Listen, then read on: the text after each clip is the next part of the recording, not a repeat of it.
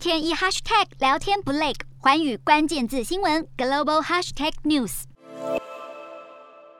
俄罗斯军人卧倒在地，身旁血流不止。这段影片在近日流传网路，疑似是乌克兰士兵开枪射击俄国战俘的片段。如果内容属实，就代表乌军虐待战俘，违反了战争罪。于是，BBC 记者展开对这支影片的核实调查。首先是地理位置，画面中的地点位在乌国哈尔科夫的一座工厂。记者使用定位工具和网络搜索，对照影片画面和被指称的工厂照片，发现当中的房舍屋顶、窗户和后方树木皆相符。切换到另一个角度，烟囱、黑色。墙壁和白色建筑结构也都一致吻合。再来是时间，影片没有时间标记能被查证，但能看出事发当下天空晴朗，地面干燥。而哈尔科夫该地区的天气报告显示，上周末的天气的确是如此，与影片被上传的时间也很接近。BBC 也向几位军医与外科医生查证，对方虽然不敢打包票，但都认为影片中军人的伤口看起来偏向真实。虽然这一连串分析不能完全证明此影片的确就是乌军在虐待战俘，但已经引起乌国政府关注，表示会。对此展开调查。截至三十号傍晚，BBC 也还在持续验证影片的真伪。